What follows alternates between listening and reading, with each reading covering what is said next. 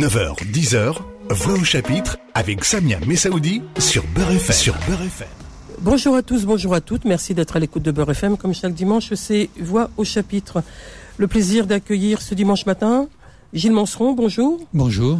Vous êtes euh, historien, Gilles Manseron, et vous allez, euh, au cours de cette émission, nous allons parler de l'Algérie. Vous êtes historien, on vous doit de nombreux ouvrages sur la question de la guerre d'Algérie, sur les colonies.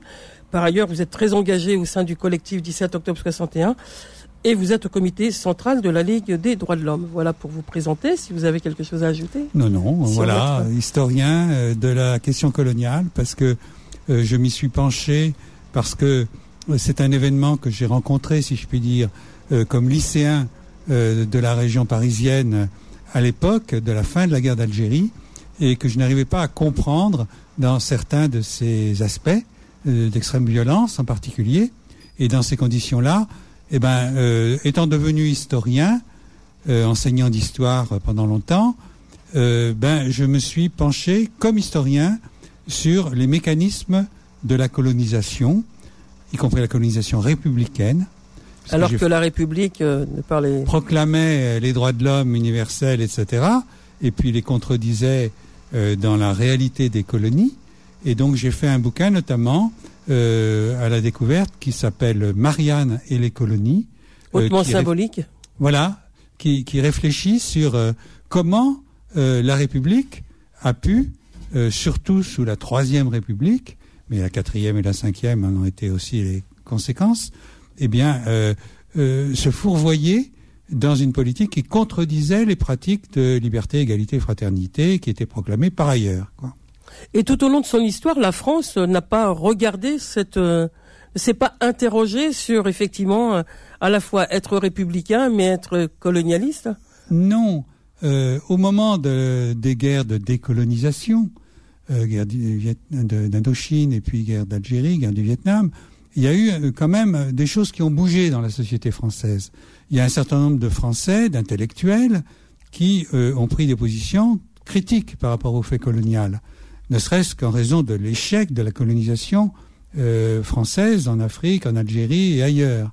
Donc, il fallait bien en tenir compte. Et il y a eu une avancée. Mais depuis, il y a plutôt une régression euh, par rapport à la prise de conscience de ce que la colonisation avait de contradictoire avec les principes de la République. Il y a plutôt une régression. On la retrouve où cette régression justement? Ben on la retrouve notamment dans les années 2000 euh, euh, du 21e siècle, puisqu'il y a eu un moment encore qui était un peu en écho de la prise de conscience au moment de la guerre, de la torture, de, des exactions de l'armée française euh, qui a été importante avec le euh, Pierre Vidal-Naquet, euh, le comité Audin de Laurent Schwartz, etc. au moment de la guerre. Et puis après, ça s'est un peu estompé, cette prise de conscience. Il y a eu un moment de rappel, si je puis dire, autour de 2000, l'année 2000, où il y a eu à la fois l'appel des douze dans l'humanité, Hein, pour la reconnaissance de la torture pratiquée par l'armée française, douze grandes personnalités. Il y a eu aussi euh, des travaux universitaires qui ont commencé avec une nouvelle génération, notamment une thèse de Raphaël Branche euh, sur la torture par l'armée française, soutenue en Sorbonne, publiée par un grand éditeur Gallimard.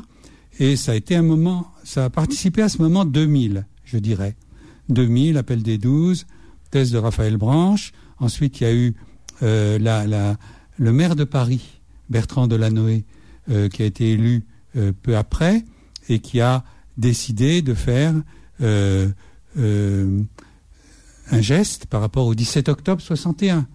Il a mis une plaque Pont Saint-Michel en 2001 et donc ça a été un moment important. et puis après, ça recule plutôt. Ça recule pendant la présidence de Jacques Chirac, qui, comme euh, on s'en souvient, euh, a été élu, réélu pour un quinquennat en 2002 après un premier septennat. Et là, il était confronté à Jean-Marie Le Pen et euh, il a voulu éviter qu'il augmente ses voix au second tour. Il y est parvenu d'ailleurs, mais au prix de promesses à l'extrême droite, si je puis dire. Et, et euh, il a promis un mémorial euh, au Quai Branly euh, euh, pour les, les victimes euh, françaises des guerres d'Afrique du Nord, etc. Et d'autres choses. Et la loi de 2005 sur la colonisation positive, les aspects positifs que les enseignants devaient diffuser auprès des élèves, démontrer, argumenter, eh bien, euh, ça a été aussi un, un signe de cette régression. Et là, les historiens et les enseignants ont, ont réagi. Il y a Les une, historiens- une véritable riposte Absolument. de cette euh, de cette loi, Il y a eu une vraie riposte. mais qui n'a pas Comme il y a empêché eu une riposte soit. euh, d'ailleurs contre la présence de Le Pen au deuxième tour. On se souvient que tout Paris est- enfin, était dans les rues euh, contre cette présence. Quand c'était Marine Le Pen contre Emmanuel Macron il n'y a pas longtemps, en 2017, il n'y avait pas la même foule dans les rues de Paris pour protester contre cette euh, croissance de l'extrême droite. Bon, ça c'est une parenthèse. Mais par rapport à la loi de 2005, 23 février 2005, eh bien, euh, euh, il y a eu une vraie riposte des enseignants, euh, des, des historiens, euh, des pétitions. il y a eu des mouvements importants aux Antilles, par exemple, parce que la colonisation, ils ont connu aussi, et ailleurs. Et donc, Chirac a été obligé de retirer un morceau d'article euh, qu'il avait pourtant signé, approuvé, fait paraître au journal officiel, avec la bénédiction des autres forces politiques qui n'ont pas euh, protesté au moment du vote de cette loi. Et donc, mais il y a eu après coup euh, une riposte, effectivement, en 2005. Mais après, ce mouvement d'exigence de vérité sur l'histoire coloniale de la France, eh ben, elle s'est plutôt estompée dans le paysage. Qui est-ce qui a pris le devant de la scène? C'est notamment en 2007, euh, si je me trompe pas, oui, c'est bien ça, Nicolas Sarkozy, qui s'est fait élire euh, en mettant en avant le thème euh, du refus de la repentance. Il avait lancé ça dès sa campagne, en particulier en allant essayer de rallier l'électorat euh, euh, qu'on peut qualifier de sudiste, parce que dans la région PACA et dans la région euh, Languedoc-Roussillon et, Occitanie aujourd'hui, euh, il y, a, quand même une concentration d'éléments euh, qui sont pas seulement d'ailleurs des, pieds noirs nostalgiques, mais euh, qui sont euh, assez euh, racistes et qui créent une sorte de, de, de microclimat. Nos, é- nos auditeurs de, de cette région, euh, je ne sais pas si euh, ils réagiront, euh, mais euh, en tout cas, euh, ça me semble un fait. Alors, Nicolas Sarkozy avait fait ses principales déclarations contre la repentance, euh, à Toulon notamment, et dans cette région. Et euh, euh, ça a été réactivé pendant le quinquennat de Sarkozy, 2007-2012. Ensuite, Hollande est arrivé, il a un peu corrigé le tir, il a, euh, lui, reconnu euh, brièvement le massacre des, du 17 octobre du 61. 17 octobre 61, hein, par un petit communiqué. Euh, sous le, le quinquennat de Hollande, il y a eu des votes à l'Assemblée nationale, au Sénat, qui étaient importants, des, des votes de reconnaissance. Mhm. Hein. Et euh, donc ça a un peu avancé sous François Hollande, mais pas terrible.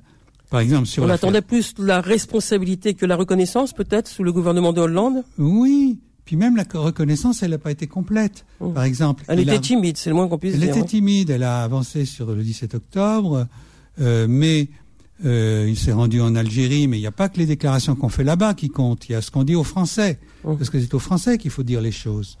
Euh, eh bien, Parce que quand on revient en France, on est frileux, parce que c'est l'électoral en France. Voilà. Voilà, quand on est en France, on est frileux. Quand on est en Algérie, on se rend compte qu'on peut pas raconter n'importe quoi aux Algériens, qu'ils ont été civilisés à coups de torture et de d'exclusion de l'école, etc. Donc, euh, ils sont bien obligés de dire des choses sur la colonisation. Tous les présidents, tous les derniers en tout cas. Euh, mais euh, il faut faire un- une vraie pédagogie vis-à-vis de l'opinion française. Et c'est là où le bas blesse, notamment sous Hollande, où euh, il n'y a pas eu grand-chose de fait. Par, je prends un exemple, l'affaire Audin. Hein, Maurice Audin, donc un, un Algérien d'origine européenne, moi je dirais. Euh, c'est comme ça qu'il se définissait lui-même. Euh, membre du PCA, Parti communiste algérien, euh, qui euh, était favorable à l'indépendance et à la guerre de libération et d'indépendance de l'Algérie. Hein. Le PCA était engagé, contrairement au PCF, en retrait, si je puis dire. Euh, mais sur l'affaire Audin, ben, Hollande reçoit la famille Audin, reçoit Josette Audin, et lui dit votre mari ne s'est pas évadé, il est mort entre les mains des, militaires, mais sans dire euh, euh, comment il était mort. A-t-il été assassiné délibérément? A-t-il été assassiné sous la torture sans ordre explicite? On n'en sait rien encore, mais en tout cas, François Hollande n'a pas été très loin. Et, surprise, si on peut dire, parce que ça vient euh, d'un président qui est plutôt centriste, disons, au moment de son élection, qui maintenant semble se rapprocher plutôt de la droite, euh, Emmanuel Macron, eh ben c'est Emmanuel Macron qui, en septembre 2018, a euh, reconnu qu'il avait été tué par les militaires français qui le détenaient. Hein. il, a, il a tenu ce propos à Josette Audin dans une déclaration aussi officiel. Du coup, il, nomme les... Il dit il a été tué par des militaires français. Alors, ce qu'on voudrait qu'il dise un peu plus, c'est c'était un ordre ou c'était euh, comment et c'est par qui il a été tué, etc. Alors là-dessus, on continue les historiens à, à chercher, à fouiller, et c'est pour ça que l'ouverture des archives est vraiment une question fondamentale. On va, on va y revenir sur cette ouverture des archives dans un, une deuxième partie de, de notre rencontre. Et, et justement, peut-être encore sur, euh, sur le, le, comité Odin, il est toujours en, en, quête de vérité. Il y a vraiment là une... Hélas, euh, Josette Audin n'est plus, mais son fils et d'autres historiens. Donc vous êtes peut-être dans ce comité, vous êtes toujours dans, dans, cette quête de vérité, très très rapidement. Alors il y a eu le comité Audin au moment de l'affaire, hein, 57-63. Hein, c'est Pierre Vidal-Naquet, Orange Farce, d'autres universitaires, des mathématiciens, tout un réseau de mathématiciens qui sont mobilisés. Et puis, en 2004, euh, a été fondée l'association Maurice Audin, qui est devenue association Josette et Maurice Audin, par un mathématicien, Gérard Tronel, qui avait été étudiant à l'époque de la euh. guerre d'Algérie et du comité euh, première mouture. mais cette association, elle continue. On vous retrouve dans un instant, Gilles Manseron, c'est Voix au chapitre. Voix au chapitre revient dans un instant. 9h, 10h, Voix au chapitre avec Samia Messaoudi sur Beurre FM. Vous êtes sur Beurre FM et c'est Voix au chapitre. Je rappelle que je reçois ce dimanche Gilles Manseron. Gilles Manseron est historien. On lui doit de nombreux ouvrages, dont un dont il a parlé qui s'appelle un livre important puisque dans la première partie de l'émission nous parlions de, de la colonisation qui s'appelle Marianne et les colonies, paru aux éditions La Découverte. Vous êtes Gilles Manseron, euh, très engagé au sein du collectif 17 octobre 61 et vous êtes au comité central de la Ligue des droits de l'homme. On va dans cette deuxième partie euh, de l'émission, si vous le voulez bien, Gilles Manseron, évoquer euh, le rapport de Benjamin Stora. Il est l'actualité pressante, si je puis dire, aujourd'hui sur la question de l'Algérie. L'Algérie d'hier, l'Algérie d'aujourd'hui. On parlera aussi du Hirak, évidemment. Ce rapport que fait Benjamin Stora, incontournable historien de la guerre d'Algérie, hein, il a été sollicité il y a quelques mois pour rendre un rapport sur les questions euh, mémorielles portant sur la colonisation et la guerre d'Algérie. Voilà l'intitulé euh, précisément. Il a été demandé par le président de la République, Emmanuel Macron, et ce rapport a, a été remis euh, en ce mois de janvier. Alors, ce rapport de Benjamin Stora apporte bien sûr la compréhension de, de l'histoire commune de la guerre d'Algérie, il va même proposer des préconisations, euh, ce dont on parlera aussi avec vous. Il n'en reste pas moins qu'il est controversé ici ou de l'autre côté de la Méditerranée, en Algérie, euh, par ces détracteurs qui affirment euh, qu'il n'a pas été ferme sur la nécessité de, de dire la responsabilité de l'État dans ce que fut la colonisation et, et la guerre d'Algérie. Alors peut-être dans une première partie de, votre, de votre réponse et d'autres questions qui, qui sont abordées pour parler du rapport, quelle, quel sentiment, quelle remarque, quel avis surtout avez-vous sur ce rapport, Gilles Manseron Alors d'abord, il faut bien, comme vous l'avez fait, reconstituer la nature de la commande. Hein. C'est une commande du président de la République, Emmanuel Macron, qui avait fait des déclarations encourageantes euh, j'ai parlé de sa visite à, Josette Audin euh, en septembre 2018. Son voyage en Algérie. Son voyage en Algérie. Euh, il avait même fait des déclarations à un journaliste algérien qui s'appelait qui s'appelle Khaled Rareni sur la sur la chaîne Chorouk hein, en février 2017, c'est-à-dire plusieurs mois avant la l'élection présidentielle de, mai 2017, hein, où il disait que la colonisation c'est un crime contre l'humanité. Bon, alors un peu tollé, il s'est rattrapé, euh, il a modulé sa, son positionnement, euh, mais euh, en tout cas c'était intéressant. Puis après il y a eu septembre 2018, hein, chez Josette Audin.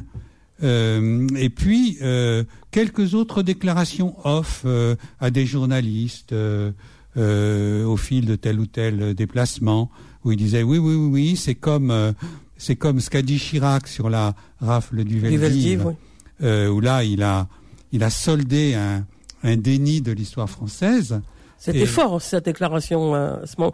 C'était fort la déclaration de Jacques Chirac à ce moment-là. C'était important. Tout le monde en convient et on a convenu par la suite. Hein qu'il a fait un tournant que François Mitterrand avait été incapable de faire, hein. euh, une déclaration qu'il n'avait pas faite. Euh, mais euh, Macron dit il faut faire la même chose sur le passé colonial de la France, en gros. Il a dit à plusieurs reprises, c'est pas des discours officiels, mais il l'a dit. alors, il demande cette commande d'un rapport à Benjamin Stora, historien contesté de, de l'histoire euh, coloniale française au Maghreb et en Algérie en particulier. Et euh, Stora hésite. Euh, il a formule sa demande début 2020. Et Stora n'acceptera qu'en juillet 2020 de, de, rendre ce rapport. Il réfléchit, nous a-t-il expliqué. il hésite, parce qu'il se méfie des, des manipulations et puis lui, c'est lui, c'est un historien euh, engagé en même temps contre le colonialisme, mais il se méfie de, ce pouvoir qui peut l'utiliser, d'autant plus que le jeu n'est pas que franco-français, il est aussi bilatéral, si je puis dire, puisque Emmanuel Macron et euh, Abdelmajid Tebboune euh, ont dit on va faire un travail commun, simultané, ou je sais pas trop quoi, euh, c'est du moins ce que Tebboune a, diffusé comme info, euh, euh, dans les deux pays. Et on aura un, un, personnage qui va travailler sous notre autorité. Enfin, ça, sous son autorité, Abdelmajid Chikri, directeur des archives nationales algériennes, l'accepte volontiers d'être sous l'autorité de son président. Euh, mais euh, il n'est pas euh, question que de ce côté-là, ça soit. Ben voilà, Benjamin Stora a dit de son côté, moi je suis un historien, je veux bien faire un travail d'historien avec des préconisations au pouvoir politique, qui les suivra ou qui les suivra pas, mais ça sera moi qui m'exprime, ça sera pas les autorités françaises. Voilà. Il a dit ça, Stora, il l'a rendu finalement. En fait, il l'avait terminé en septembre. Il a remis, et puis Macron, il a réfléchi au moment où il on accuserait réception. Euh, il en a accusé réception le 20 janvier 2021. Donc Benjamin Stora euh, va se rend à l'Élysée pour euh, cette remise officielle d'un rapport que Macron et la présidence connaissaient déjà, en se disant comment ça va se passer. Et le matin même de la remise de son rapport, on est obligé de faire cette précision mhm. parce que ça a compté dans la réception euh, en France et en Algérie.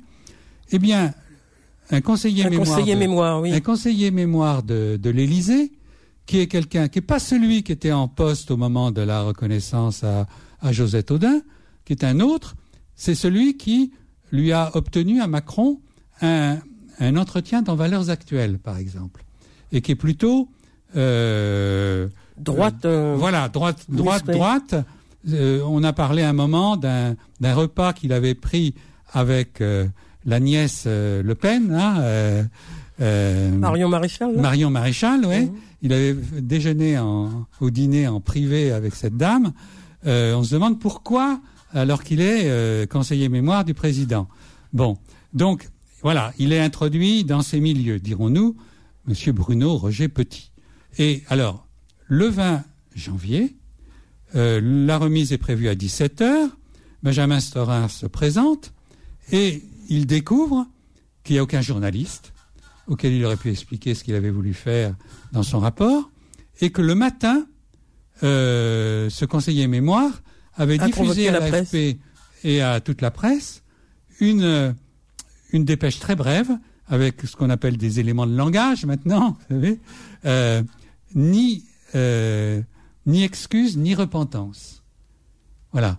Stora remet son rapport, mais euh, la France, il n'est pas question que la France fasse ni excuse ni repentance. Boum. Alors c'est les premiers mots, c'est les premiers mots qui ont été divulgués en France et en Algérie. D'où côté algérien, tout en connaissant la qualité des travaux de Stora, même si certains peuvent être discutés, euh, euh, il y avait une tendance à vouloir en prendre connaissance, quoi, et puis il se méfiait aussi de, du pouvoir euh, d'un président pas très bien élu, pourrait-on dire. Donc, même s'il y avait quelques sympathies pour la lecture de ce rapport, ben, il y a eu ces mots ni excuse ni repentance qui ont quand même braqué beaucoup d'Algériens. Et puis Stora. une partie de la presse, du coup, qui. Euh, qui a embrayé. Pas toute la presse algérienne. Pas toute la presse, j'ai dit une partie de la presse, oui, justement. une partie de la presse. Euh, il y a des journaux algériens qui ont donné la parole à Benjamin Stora, je pense au quotidien d'Oran par exemple, qui ont demandé un papier, euh, etc. Et puis des d'autres points de vue qui, sont plutôt intéressés par la démarche du rapport Stora. Mais beaucoup, et je dirais assez légitimement, ont été choqués par cette affirmation, ni excuse ni repentance. Voilà. Et donc, euh, euh, quand, quand l'APS m'a demandé une réaction, j'ai mentionné que, que ce, cette formule était très inquiétante. Hein, on ne peut pas l'attribuer à Stora, mhm. mais quand même, ça participe à, Bien sûr. à ce contexte. Voilà. Donc, il y a le rapport, et puis il y a l'utilisation qui en est faite par le pouvoir actuel euh, de l'Élysée il y a euh, Macron, il y a euh, son, son gouvernement, il y a euh, Castex, il y a mhm. certains de ses ministres. Oui, une déclaration de Castex au, 1er, au 1er novembre qui est quand même pas... Absolument. Où il a dit aussi, il n'est pas question de repentance. Oui, oui. Voilà. Alors que d'autres ministres, je pense à la ministre de la Culture, Rosine Bachelot, euh, qui a réagi en disant bah je suis pas tellement d'accord avec le premier ministre, je suis plutôt d'accord avec le président de la République. Ça fait un peu désordre. Hein. Il n'y a pas que là-dessus. Hein, la loi euh, euh, séparatisme, hein, dite sur les principes républicains, provoque aussi des, des, divergences au sein même du gouvernement. Bien sûr. Alors justement sur cette sur ce rapport. Euh, certains diront que c'est quand même un, rapport qui, euh, qui pourrait servir le président de la République Emmanuel Macron quand il sera le probable candidat de, de 2022. On est à on est à un an aussi de, de la commémoration de, du 60e anniversaire de l'indépendance de l'Algérie. Quelques mois plus tôt, il y aura les 60 ans du 17 octobre 61.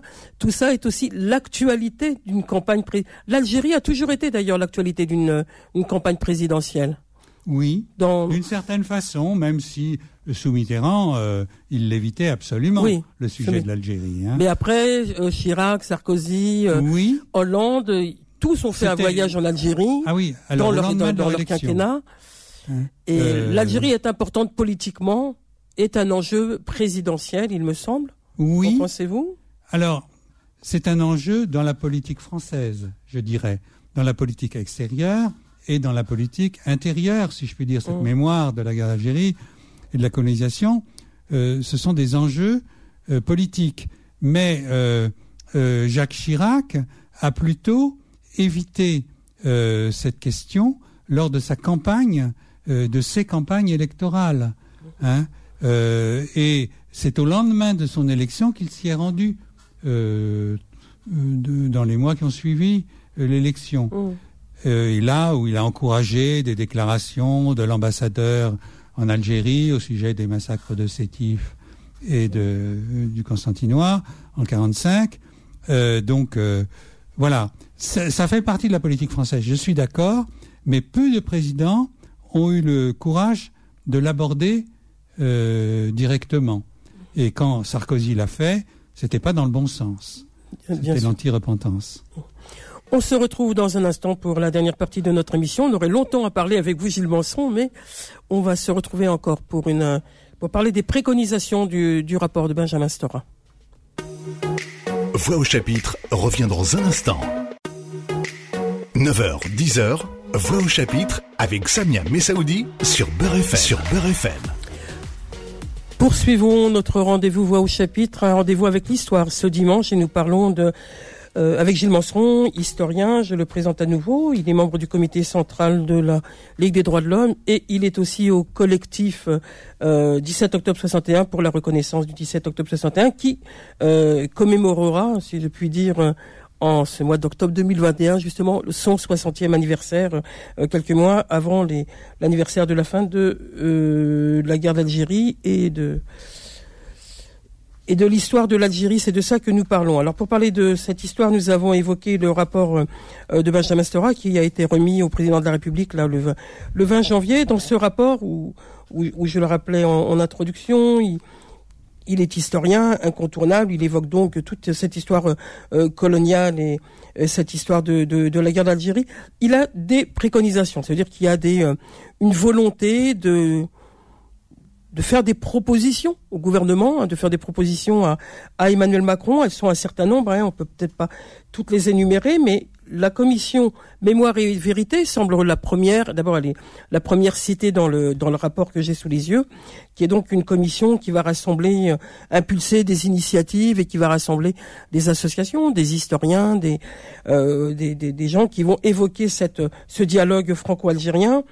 Il y a une volonté aussi de la commémoration, de la reconnaissance de la commémoration du, du 17 octobre 61. Il y a aussi euh, euh, la construction d'une stèle, d'une stèle pardon, euh, à Amboise qui montrerait le portrait de l'émir Abdelkader, une figure importante de l'Algérie. Il y a aussi des déclarations. Vous en avez parlé autour de, de Maurice Audin, de sa reconnaissance par la France de son assassinat.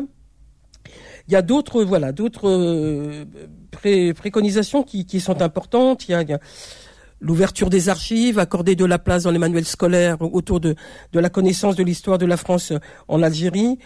Voilà, ou euh, créer un office franco-algérien de la jeunesse, euh, faire venir des historiens algériens en France, faire cet échange.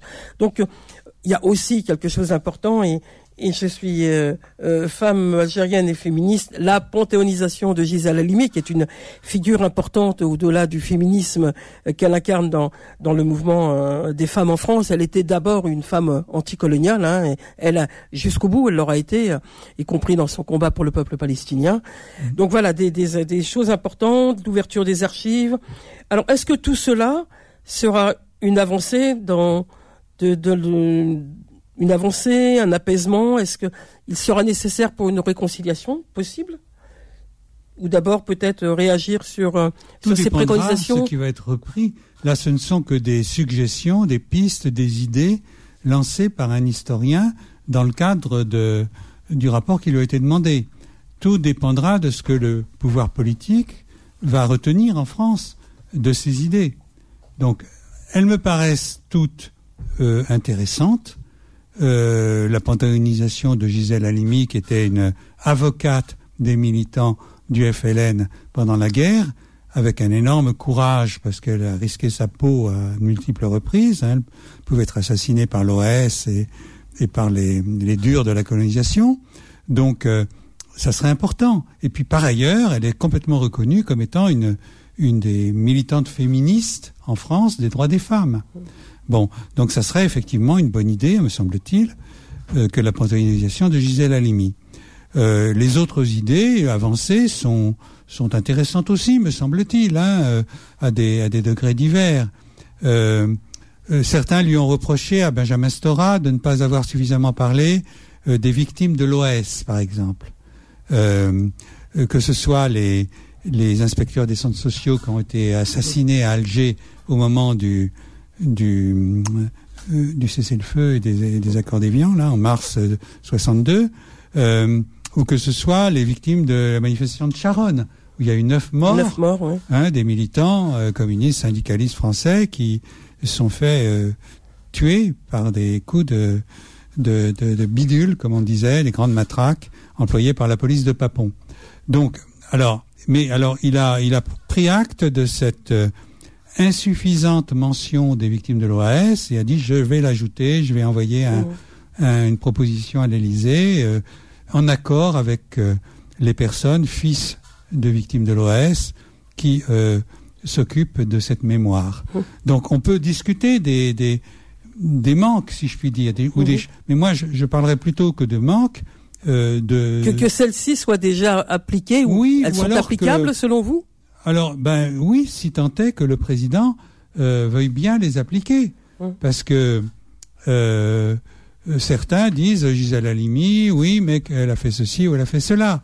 Euh, ou euh, disent euh, euh, euh, que d'autres propositions ne sont pas ne sont pas spécialement fondées. Donc, euh, à mon avis, elles sont toutes intéressantes. Euh, L'important, c'est ce que Macron va en tirer. Il a parlé du 17 octobre 61, 2021, 60 ans. Euh, il a parlé aussi du 19 mars. C'est une date importante parce que c'est la fin de la guerre. Et euh, les appelés étaient sacrément contents que ça s'arrête, vu ce qu'on leur demandait de faire dans bien des cas. Et donc, euh, il y a une bataille dans la société française, euh, 19 mars ou pas 19 mars, rue du 19 mars ou pas. Euh, euh, Il y a une municipalité du, du sud-ouest où un maire euh, euh, Rassemblement national euh, a débaptisé une rue du 19 mars pour, la, pour lui donner le nom d'un- militaire putschiste. Bon. Euh, bon. Donc c'était une bataille le 19 mars. Donc il me semble que c'est intéressant. Euh, ces propositions sont intéressantes, mais ne sont pas euh, euh, limitatives. Quoi. On peut, on peut en ajouter d'autres. Bien sûr. Et sur ces questions des archives, vous êtes historien, vous savez bien euh, euh, que, que l'importance d'utiliser les archives comme euh, matériaux pour le travail de l'historien sont essentiels. Est-ce que où on en est aujourd'hui en France de l'ouverture des archives? On dit il y a 50 ans, 60 ans, on en est où aujourd'hui? Alors, il y a une loi qui a été votée en 2008 qui dit 50 ans, c'est la limite euh, au-delà de laquelle les archives sont consultables, librement consultables. C'est-à-dire tout ce qui est plus vieux que 50 ans, c'est-à-dire d'avant maintenant euh, 1971, hein, euh, c'est librement consultable. Sauf les archives militaires ou Alors, ben non, justement, on sait qu'il y a des archives qui ont été tamponnées secret défense, Voilà. confidentiel, etc. Et dans tous les commandements d'unité, il y avait des, tampons qui traînaient sur les tables, confidentiel, secret défense, etc., qui étaient mis euh, allègrement.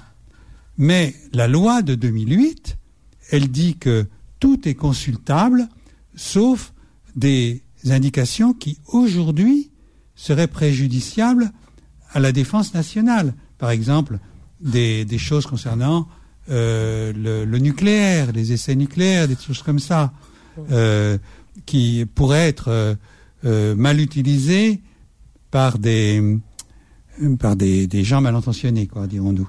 Voilà, ou sur les, les- les installations françaises euh, militaires en, euh, en métropole ou je ne sais quoi. Donc il y a des, il y a quand même des garde-fous. Mais la règle générale, c'est consultable de plein droit, même s'il y a un tampon secret, pour ce qui est plus vieux que 50 ans d'âge. Sur ce, ce temps qui serait l'apaisement dont, je parlais, s'il y avait eu euh, une avancée de l'apaisement, c'est les nouvelles générations qui l'apporteraient ce temps de l'apaisement, parce qu'on peut se dire que voilà, les nostalgiques de, l'Algérie française, de l'Algérie perdue vont, disparaître par le temps euh, qui, qui s'impose. On aurait plus de, de compréhension, plus de dialogue euh, aujourd'hui, Oui, on peut le penser, mais c'est pas une règle absolue, à mon avis. Parce, qu'il y a quand même une transmission euh, Oui, il y a mémorielle. une transmission. Il y a des jeunes identitaires, pour ne pas les nommer, par exemple, qui euh, tiennent des discours racistes complètement enracinés dans ce passé colonial. Euh, et puis, il y, a des, il y, a des, gens qui sont âgés et qui commencent sur le tard euh, à, à, changer d'avis, même euh, par rapport à leurs engagements de jeunesse. La, la, petite association des pieds noirs progressistes et de leurs amis, par exemple, qui existe. Les 4 ACG Non, non c'est pas la 4 Une autre association, oui, oui bien sûr. C'est une autre association oui, que les 4 ACG qui sont des anciens combattants. Oui. Euh, mais les, les, les, celle qui s'appelle l'Association des pieds noirs progressistes, euh, présidée par Jacques Pradel, qui est un Marseillais. Oui, ils euh, sont à Marseille. Ils voilà, sont ils sont à Marseille. Et il, il, me disait, dans nos adhérents, bon, il y en a qui étaient des anticolonialistes de, de longue date, et puis il y en a qui, euh, avec leur casserole, faisaient Algérie française euh, sur le balcon au moment de, du cessez-le-feu et, des, et de l'indépendance. Et, et, puis qui maintenant se disent, bah non, qu'est-ce qu'on était cons euh, euh, et, et, et l'Algérie est indépendante, les gens s'en félicitent. Euh, L'indépendance a été fêtée euh, le 5 juillet 62 et maintenant, y compris dans le Irak, euh, c'est le drapeau algérien qui est le symbole de, de, de, de, la de la volonté d'une nouvelle indépendance de l'Algérie, même, Bien disent oui, oui, c'est le slogan qui porté oui. là. Ouais. Nouvelle indépendance, mmh. mais enracinée dans la lutte euh, d'indépendance nationale 54-62. Voilà, sûr. donc euh, euh, ça s'adresse aussi, le travail à faire s'adresse à toutes les générations. Bien sûr, les jeunes ont une approche différente, euh, souvent, mais pas toujours. Encore une fois, il y a des identitaires, il y a des jeunes militants d'extrême droite. Hein. Bien sûr. Euh, donc, les jeunes ne sont pas systématiquement acquis à une vision critique de la colonisation. En tout, cas, pour qu en tout cas, pour qu'ils qu soient ouverts à une critique, il y a aussi le, le droit à l'éducation. Enfin, l'éducation, je crois que ah, là aussi, sûr. dans les manuels scolaires, dans tout ce qui est... Euh, vous êtes historien, vous savez bien aussi l'importance de dire l'histoire. Vous avez enseigné aussi. En collège, donc. euh, dans la banlieue nord de Paris. Il n'y a pas Et très donc... longtemps qu'on avait le 17 octobre 61 dans les manuels scolaires, quand même. Non, non. C'est rentré euh, à partir des années 90, 2000, dans les manuels scolaires. Euh, donc il y a un travail à faire et Stora le, le pointe mmh. euh, parmi ses préconisations. Euh, le fait que ça doit rentrer mieux, plus encore, dans l'enseignement. Mmh. Alors peut-être que euh, de, de, votre point de vue, militant, attaché à, à cette Algérie, à la fois par l'histoire et par passion, puisque depuis si longtemps vous travaillez sur l'Algérie, quelle serait euh, l'urgence dans, dans, les préconisations S'il y a pas une, une hiérarchie, mais comme on ne pourra pas peut-être tout faire dans ces prochains mois, mais euh, ce qui est important de faire vite. Ben alors déjà le 19 mars, pour que soit entendu on verra ce que, ce que c'est bientôt, on est au mois de fin février, euh, donc euh, le 19 mars ça va arriver très vite. Ça serait important que le président marque cette date comme une date qui soulageait bien sûr les Algériens de ce poids de, de domination coloniale, euh, et mais soulager aussi les, les jeunes Français qui allaient mourir là-bas ou qui allaient euh, en revenir complètement traumatisés par les choses qu'ils ont vues ou qu'on leur a fait faire. Donc euh, euh, le 19 mars est une date importante. Le 17 octobre 2021, 60e anniversaire, ça sera aussi une date importante. Et puis d'autres gestes sont possibles parmi les préconisations du rapport Sora. Merci, merci Gilles Mosseron d'être venu ce dimanche à Beurre FM nous présenter euh, l'Algérie aujourd'hui au travers euh, le rapport de Benjamin Sora. Je rappelle que ce rapport sera publié, sera publié sous le titre France-Algérie, une passion douloureuse et il paraîtra aux éditions Albin Michel tout début mars. Au revoir Gilles Manseron, merci encore d'être venu ce dimanche. Merci au revoir à, à, tous, au revoir à toutes, merci d'être à l'écoute de Beurre FM. Je vous souhaite une bonne semaine. D'ici là, on se retrouve la semaine prochaine pour un autre rendez-vous de Voix au chapitre. Retrouvez Voix au chapitre tous les dimanches de 9h à 10h et en podcast sur beurrefm.net et l'appli Beurre FM.